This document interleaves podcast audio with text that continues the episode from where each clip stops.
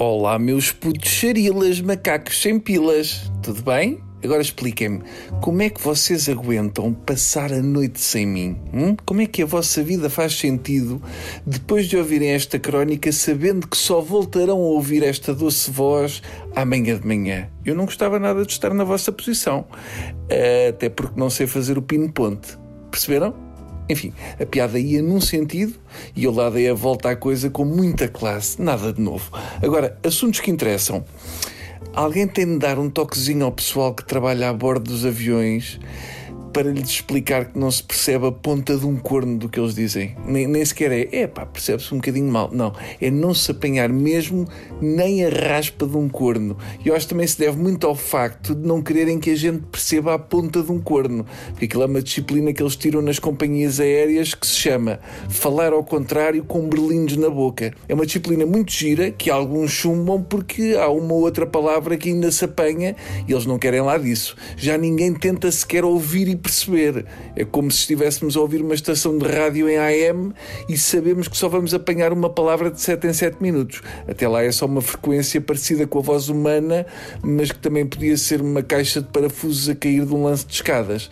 Eu, se alguma vez estiver num avião a cair, a única coisa que vou fazer é xixi, muito, chorar e gritar muito alto, tudo ao mesmo tempo. Eu pensei que deixem umas máscaras de oxigênio e que debaixo dos bancos há não sei quê, mas como eles explicam em turco, eu não vou saber o que fazer. Por isso é que há malta a fazer diretos para o Facebook quando o avião está com problemas, porque é a única coisa que conseguem fazer sem necessidade de instruções.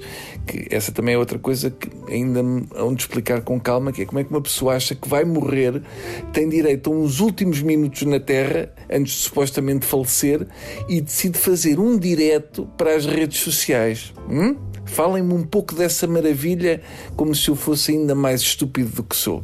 Outra coisa que eles continuam a não querer nos aviões é que se coma comida com aquela coisa que é sabor. É uma coisa lá deles. Falam entre as companhias e dizem: pessoal, isto agora é assim.